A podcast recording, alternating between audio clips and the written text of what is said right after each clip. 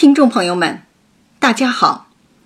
今天这一讲是第五十六回回目“闽探春心力除宿弊，石宝钗小会全大体”。第五十六讲题目：利用你的比较优势。讲述第五十五、第五十六这两讲，对于从事企业财务管理工作多年的我。可谓是轻车熟路，直中命门。也更加敬佩雪琴，她的笔下如有神助，写哪行哪行精通。阅读、思考和讲述的过程，也帮我更加清晰地梳理了企业、产业、行业这三者的关系。最初的企业，只是单一产品的生产组织。在组织内部，管理的本质就是由想法转化成做法，再形成章法。全体成员按照章法行事，以保证管理效益。章法的确立具有非凡的意义，就如查理芒格所说：“只有当人类发明了发明的方法，人类文明才能快速发展。”企业两大重要职能是经营和管理。通过经营，开源创收；通过管理，节流增效。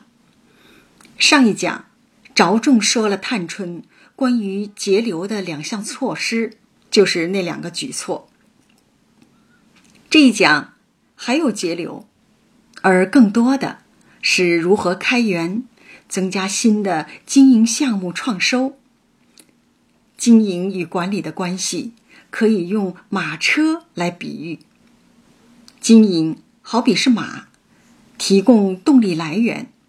企业的首要目的是为了盈利，这是资本的属性——逐利性。管理就像车轮，提供行走方式，滚动前行。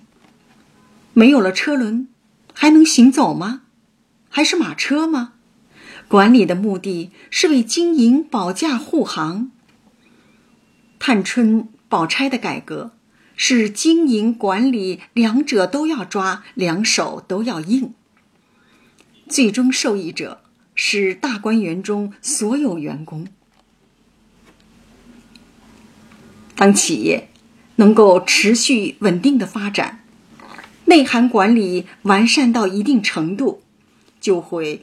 追求外延的扩展，尝试多种经营，实行生产、供应、销售相结合，细化内部分工，产生效能，寻求外部合作，促进商品流通，用交换带来更多的价值。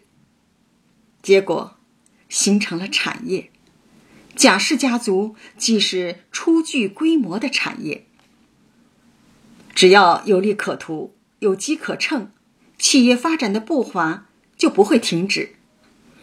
业界精英会整合各种相关产业的上游、中游、下游企业，建构成一个巨大的系统群体，其中不乏承担政府的某些管理协调职能。这个庞大的系统群体被称作行业。以薛家的身份和地位，宝钗如果在今天，极有可能既是一个国有集团公司的董事长，又是一个行业协会的会长。从这些视角，也可以这样说，《红楼梦》还是一本极佳的企业管理教科书。新领导上任后，初见成效。平儿陪着凤姐儿吃了饭，服侍灌树毕，方往探春出来。只见院中寂静，只有丫鬟婆子在窗外听候。管理上了轨道，人人各司其职，各负其责，没有了推诿扯皮、吵吵闹闹的现象，一切都按部就班，变得井然有序。见平儿来了，探春说道：“我们一月有二两月银，前儿又有人回，要我们一月所用的头油、脂粉，每人又是二两，重重叠叠。事虽小，钱有限，看起来也不妥当。你奶奶怎么就没想到这个？”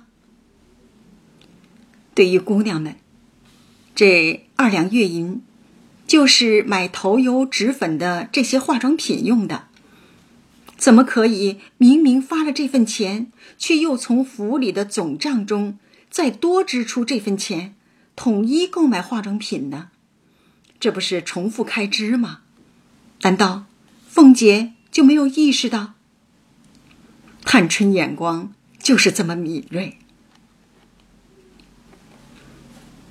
平儿解释道：“这么多份儿，我们不可能分着买，所以外头买办总领了去，统一购买后再分给各房。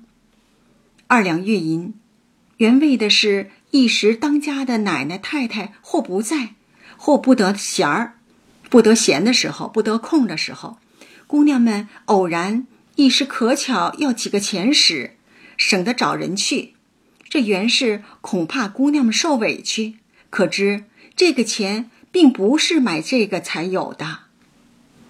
可我发现，竟有一半姑娘都是拿现钱，拿着这些钱啊去买东西的。我倒纳闷儿，究竟是买办买迟了，还是买的化妆品质量低呢？平儿把买办误时。和产品质量不好归结为姑娘们要另花钱自购的原因。探春理完，深有感触。日子是迟了些，更不知他们是什么法子，哪里弄来的？铺子里坏了不要的东西，其实使不得。大家。怎能不动用这二两银子，另托别人再买了来，才使的呢？如果实行的是配给制，大家都用同样的东西，没有对比，也就无所谓好坏。文革期间，也正是市场的商品匮乏期，可选的商品也就那几样，人们打着同样的伞。穿着同样的衣服，就连去串门每家床上用来挡灰的盖着那个塑料布啊，都是一样的。甚至，在那个单调的年代，都听不到“个性化”这个词儿。在趋同化的年代，是不崇尚自我个性的。可大观园中的小儿女们，每人个性十足，衣食住行讲究的不得了。不光具有品牌意识，还自制化妆品、自制胭脂呢。对于买办弄来的这些次品，根本就不屑一顾。探春的态度很坚决，因此我心中不自在。钱费两起，东西又白丢一半，通算起来，反费了两折子，不如。竟把买蛋买办的那个每个月的那个钱呢捐了为是，此是一件事。这又是一项重大的节流举措。即使买办进的东西大家都不用，那就不买了，索性就把这项费用呢给取消，全年算下来又能省一笔不小的开支呢。浪费这件事。有时看着不起眼，可东一点西一点，点点加起来，聚少就成了多。管理的细节就是要谨防跑冒滴漏。所谓的小洞不补，大洞吃苦，千里之堤溃于蚁穴，说的就是这个道理。第二件，年里。往赖大家去，你也去的，你看他那小园子里，比咱们这个如何？”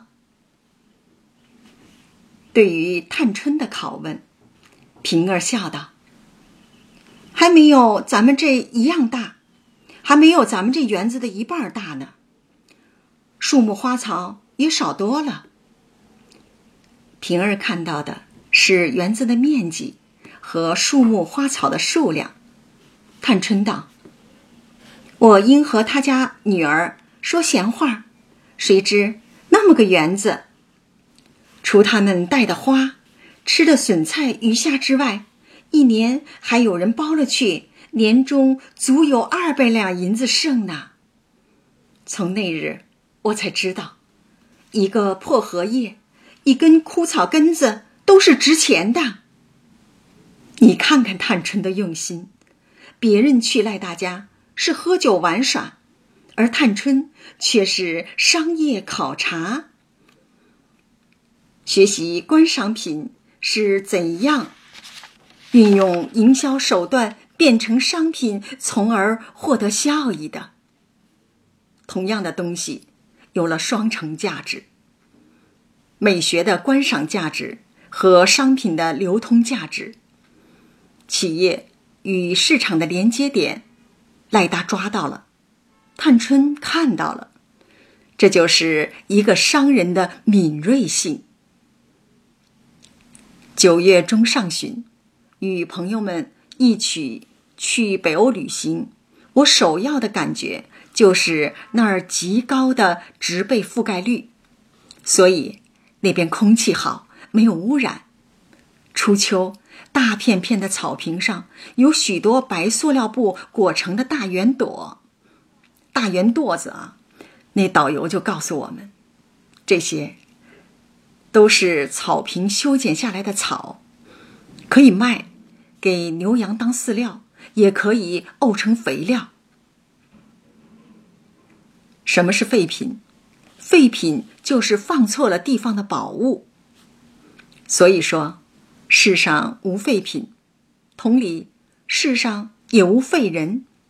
如此，李白才说：“天生我材必有用。”这个“用”就是价值，就是你的比较优势。无论被自己还是被别人，只要开发出这个优势，你就是可用之才。为了提供理论依据，宝钗说到了。朱夫子、朱柏庐的一篇不自弃文，探春亦不示弱，引用子书，借箕子之口说出了一段话。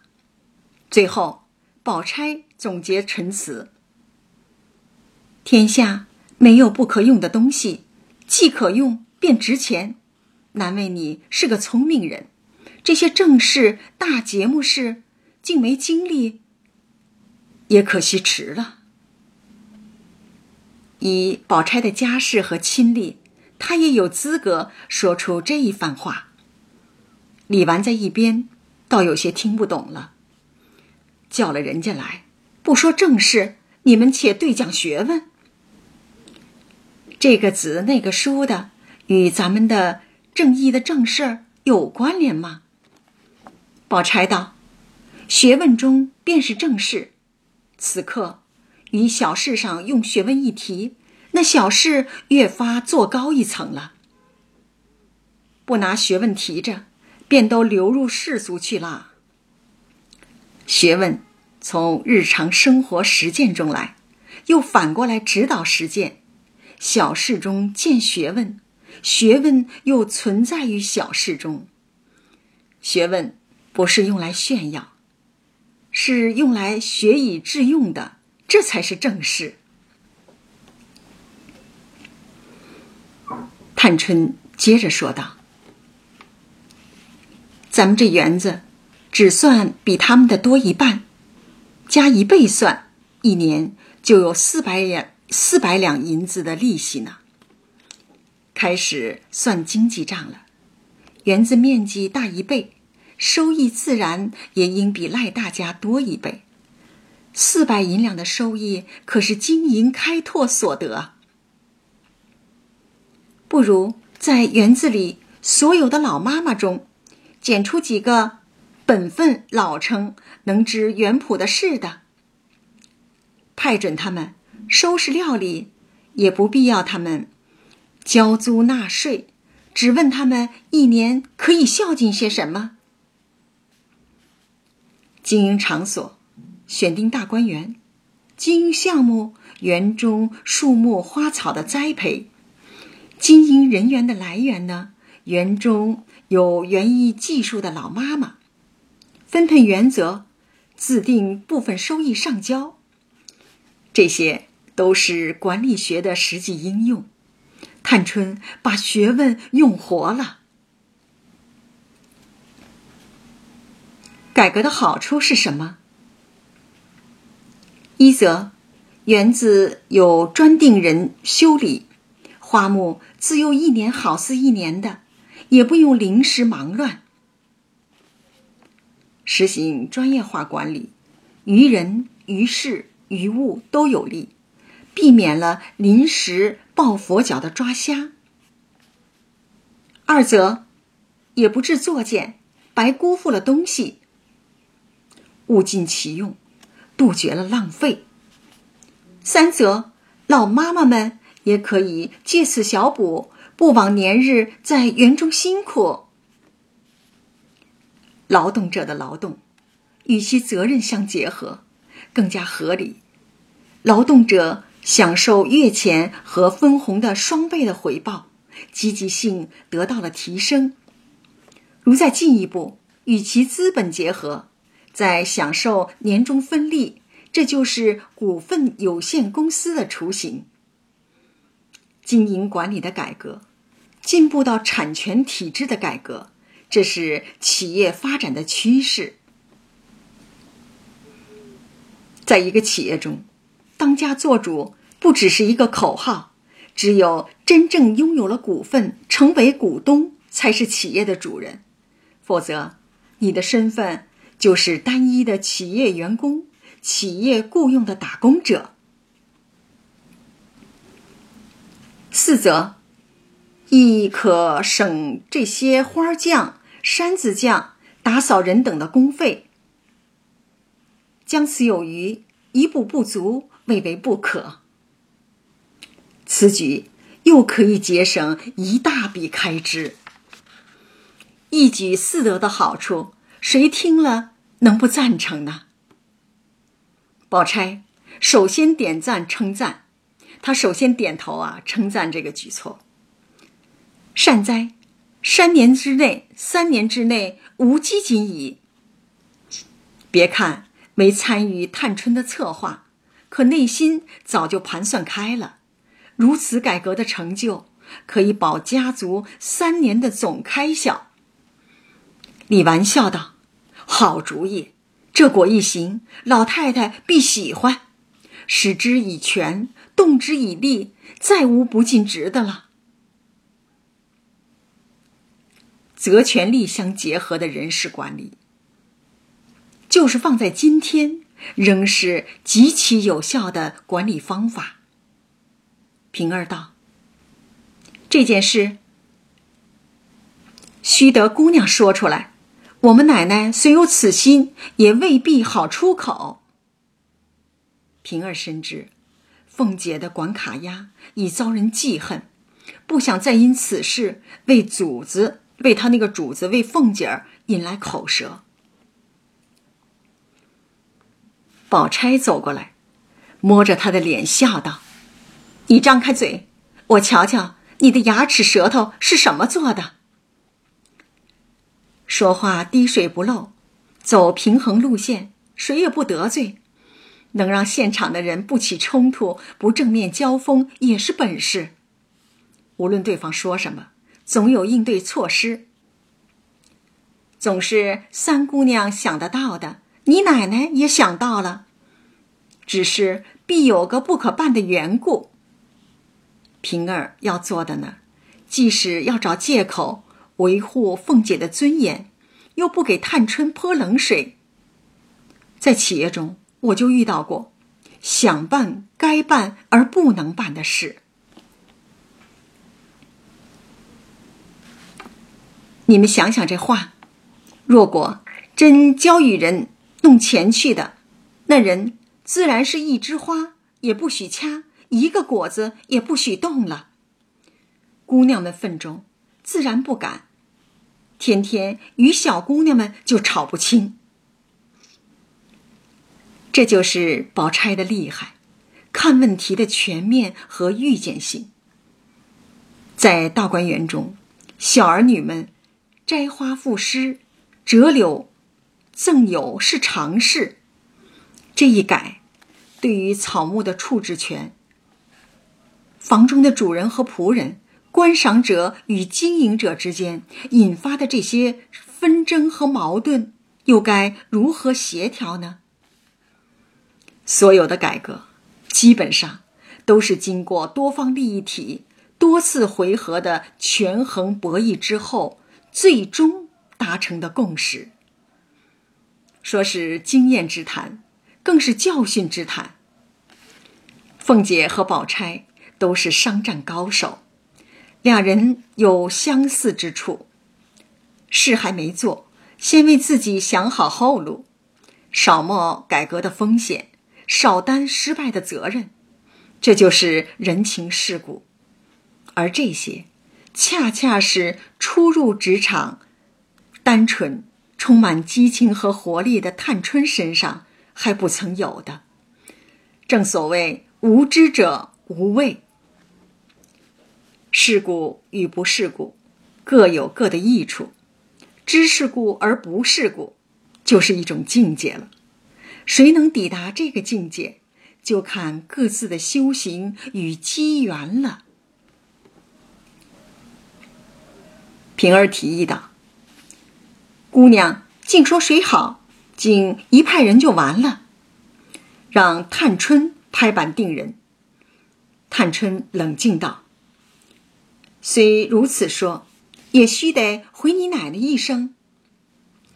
这就是职场通行的。”在位而不越位的原则，始终记住自己是代理身份，是 B 角，凤姐才是主角 A 角。她同意，整个管理团队再确定人选。探春头脑清晰，遇事冷静，真是一个优秀管理人才的好毛坯。平儿去办，半日方回来，笑说。我说是白走一趟，这样好事，奶奶岂有不依的？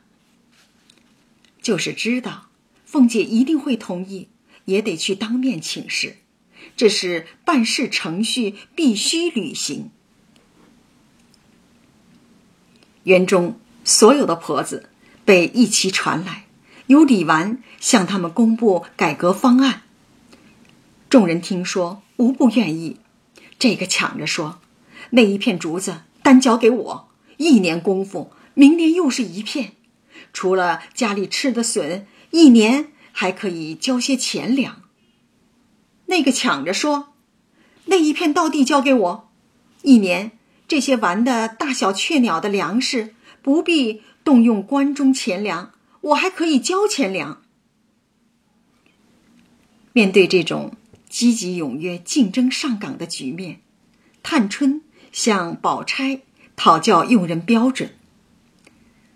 宝钗从容而自信的答道：“信于实者，待于忠；善其辞者，事其利。”意思是说，开头因侥幸获利而兴头很高的人，最终是会懈怠的。嘴上说的好听的人。特别爱占便宜。宝钗看人很透彻，现实情况就是如此。真有些人，刚开始干事，顾不上吃饭睡觉，恨不得一天干出几天的活，热情极高，一下子就到了沸点。接下来呢，自然是热度降下来，先是三天打鱼，两天晒网。再就是无声无息了。切记，热得快的人，凉的也快。这种没长性的人，谁用谁误事。越是巧言令色的标榜自己的人，越不可信。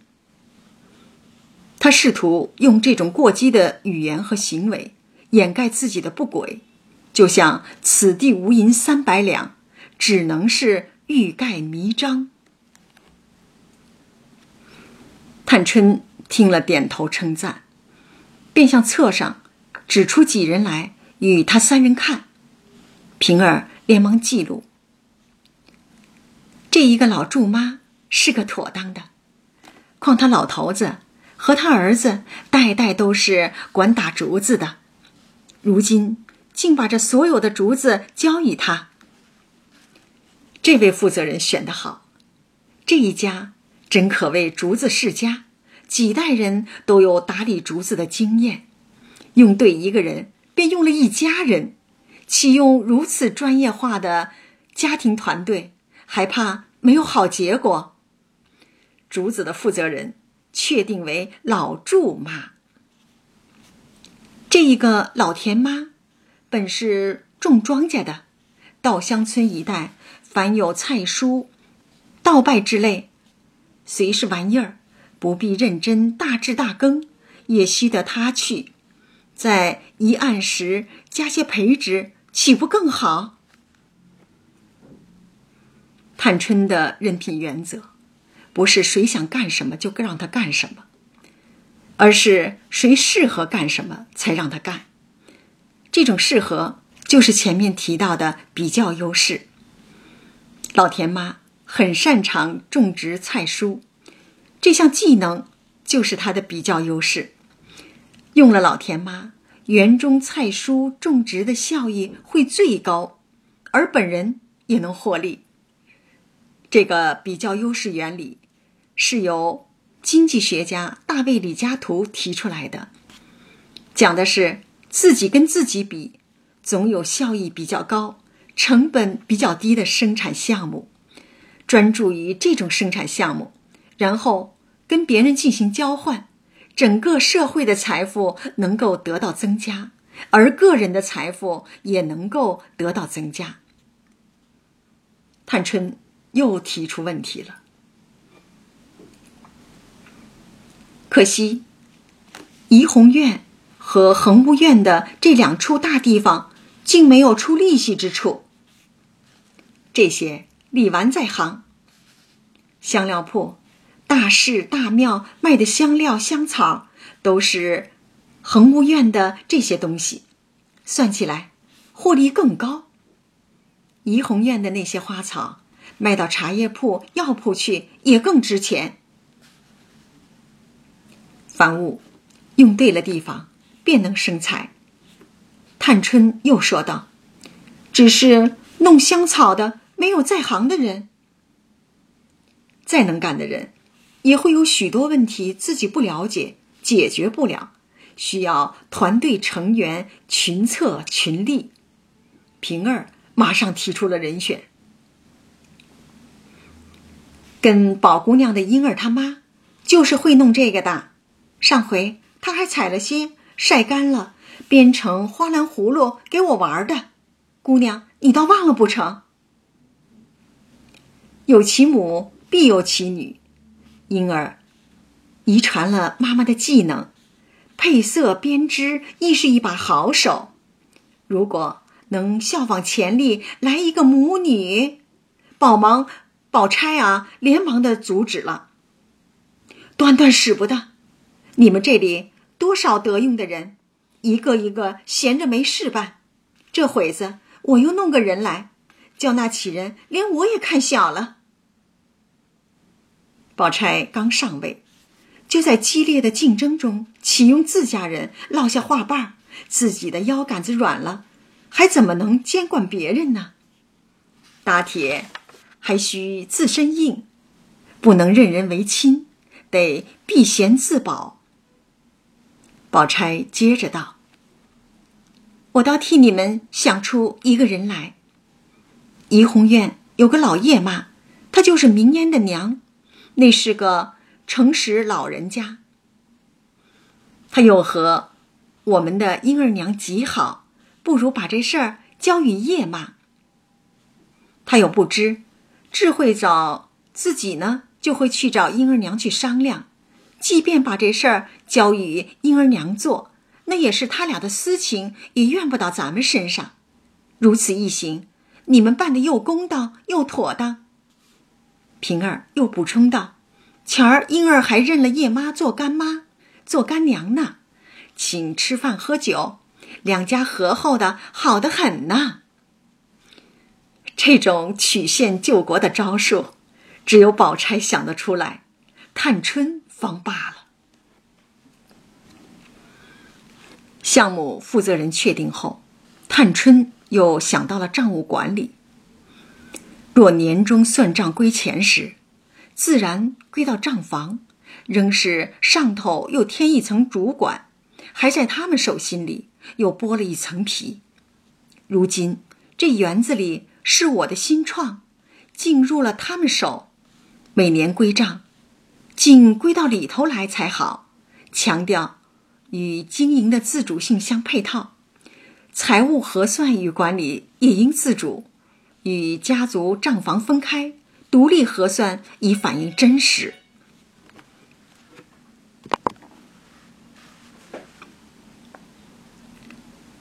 宝钗的创意更大胆。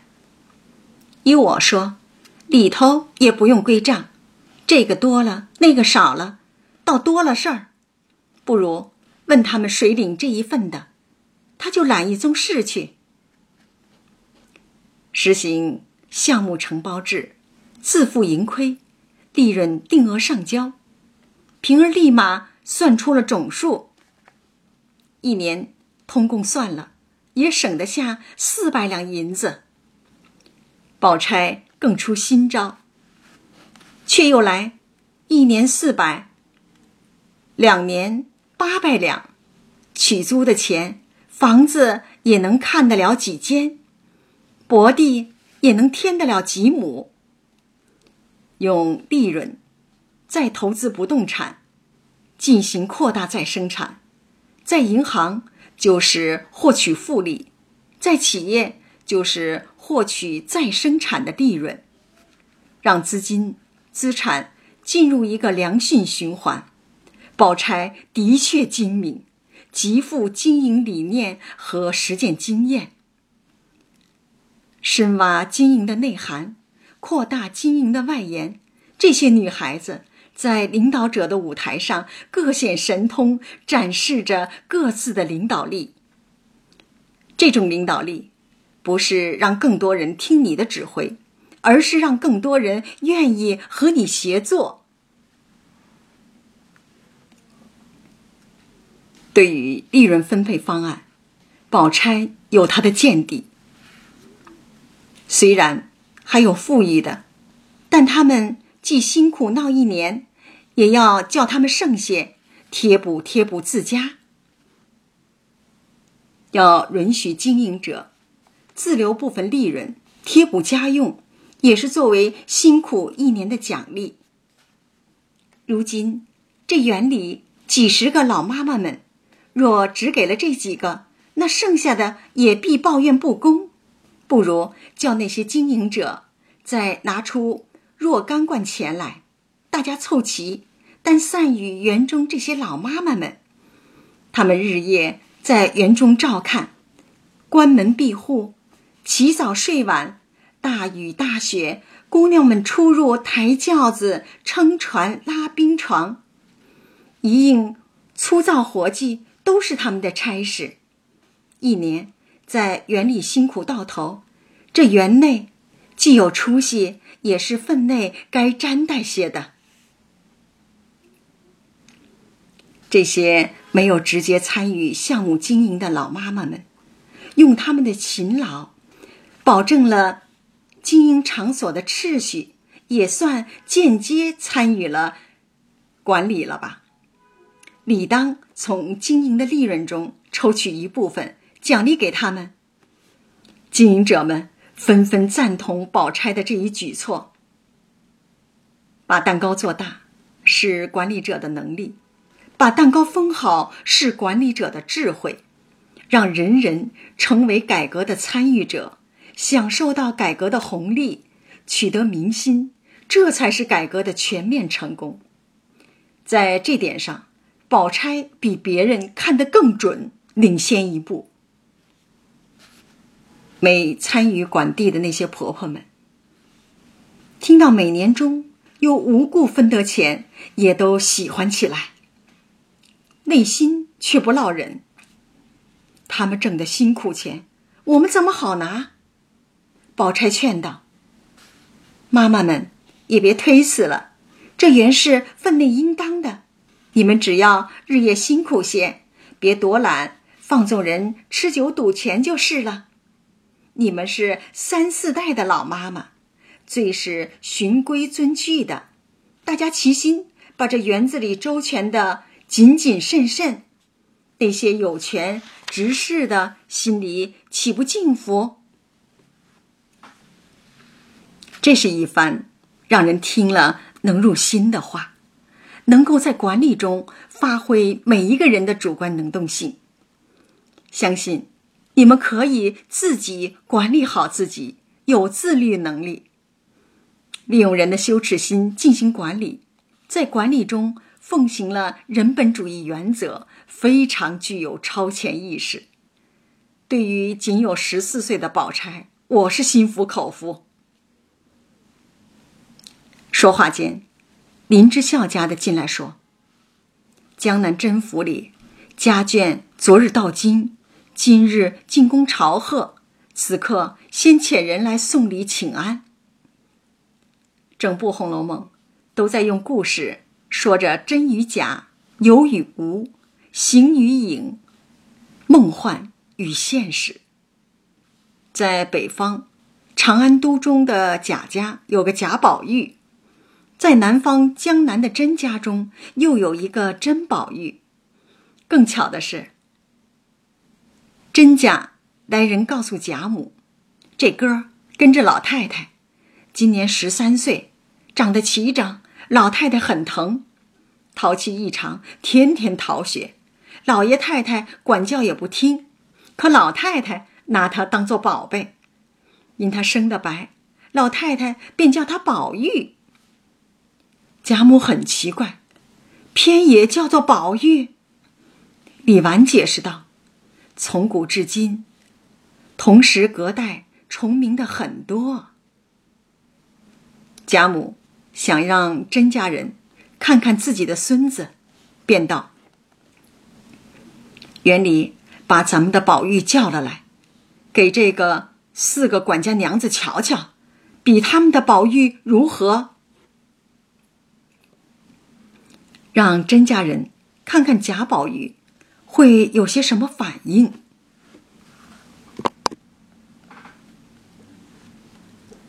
宝玉被带进来，四人一看，忙惊讶道：“唬了我们一跳！若是我们不进府来，倘或别处遇见，还知道我们的宝玉后赶着也进京了呢。”不用说。这真假宝玉的外貌，两人是一模一样，又同岁。再细了解，身边所使唤的人都是女孩子们，性情总刁钻古怪，可见了外人还遵礼数。在家里无法无天，恨得老爷没法，便会打他。喜弄性，胡乱花费，怕上学，言行任性。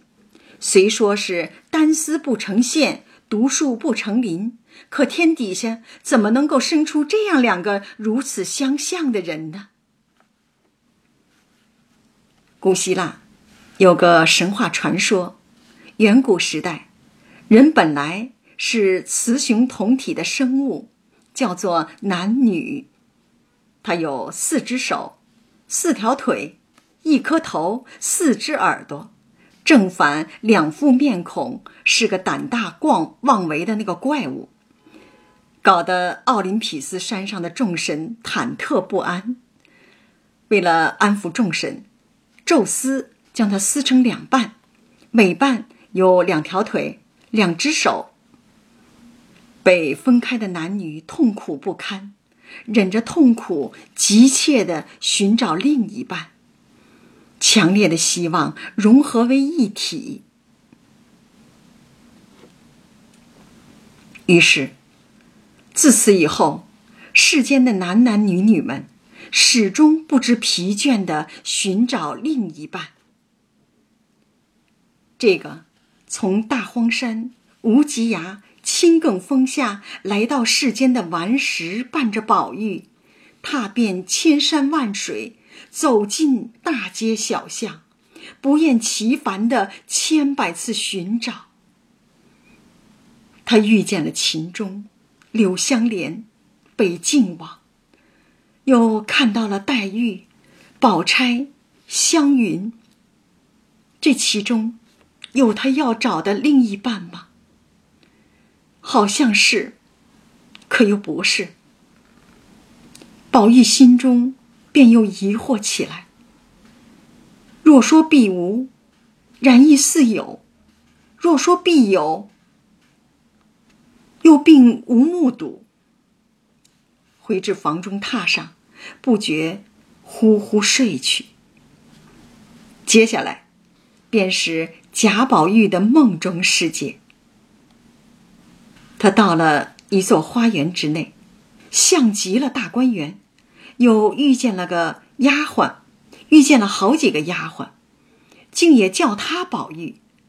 当得知。这个远道而来的宝玉不是自家的宝玉，丫鬟骂起来：“你是哪里来的臭小厮？怎么也可以叫做宝玉？仔细你的臭肉，打不烂你的！”贾宝玉这个贾家的公子哥香饽饽，到了甄家，却被骂成了臭小厮，一身的能把人熏臭的臭肉。同一个人。不同的地方，主人变成仆人，香变成臭，竟然有这么大的反差。宝玉自己也纳闷儿，便顺步走到院内，这不是怡红院吗？进入屋内，只见榻上有一个人卧着，边上有几个女孩，或做针线，或玩耍。贾宝玉。梦见甄宝玉在榻上，也为妹妹的病叹气，很吃惊。更奇葩的是，榻上少年说：“老太太告诉我，长安都中也有个宝玉，和我性情一样。”才做了一个梦，内容和贾宝玉的梦完全相同。梦中的甄宝玉，找到了贾宝玉的房中，见他睡觉。空有皮囊，真性不知哪儿去了。这种梦中梦的情节，我在电影《盗梦空间》也看到过。可梦中镜子般的映照意象作用，《红楼梦》中表现的高明得多。真假宝玉拉手互道：“原来你就是宝玉，这可不是梦里了，真而又真了。”忽见人来说：“老爷叫宝玉。”唬得二人急慌了，一个宝玉就走，另一个宝玉便忙叫道：“宝玉，快回来，快回来！”自己既是梦的导演，又是梦的主演，梦中的影像既是幻象，又是现实。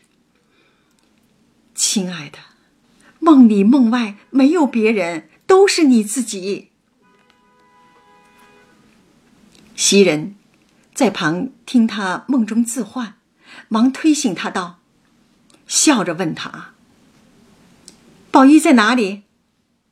唤醒的宝玉恍惚着向门外指说：“才出去了。”袭人告诉道：“那是你梦迷了，你揉眼细瞧，是镜子里照的你的影儿。镜里镜外。”身与影，皮囊和真性，看似两样分离矛盾，可在《红楼梦》故事的文本中却被有机的整合在了一起，堪比古希腊哲学正反合的题解答案。所有的超现实都源于现实的生活。这一回的前半部分，是从管理学角度。强调了团队的外在整合，后半部分是从心理学角度进行自我的两个不同层面的内在整合。外在的和谐源于自我不同层面的内在和解，这对于每一个人都非常重要。我们一定要在与众人的各种复杂关系中。习作自我不同层面的对话功课，通过交流、沟通，甚至抗争、对峙、博弈，最终达到和解。如此才能对内获得安顿，对外拥有和谐。这就是本回极为重要的内在逻辑联系。这一讲就讲到这儿。感谢大家的收听。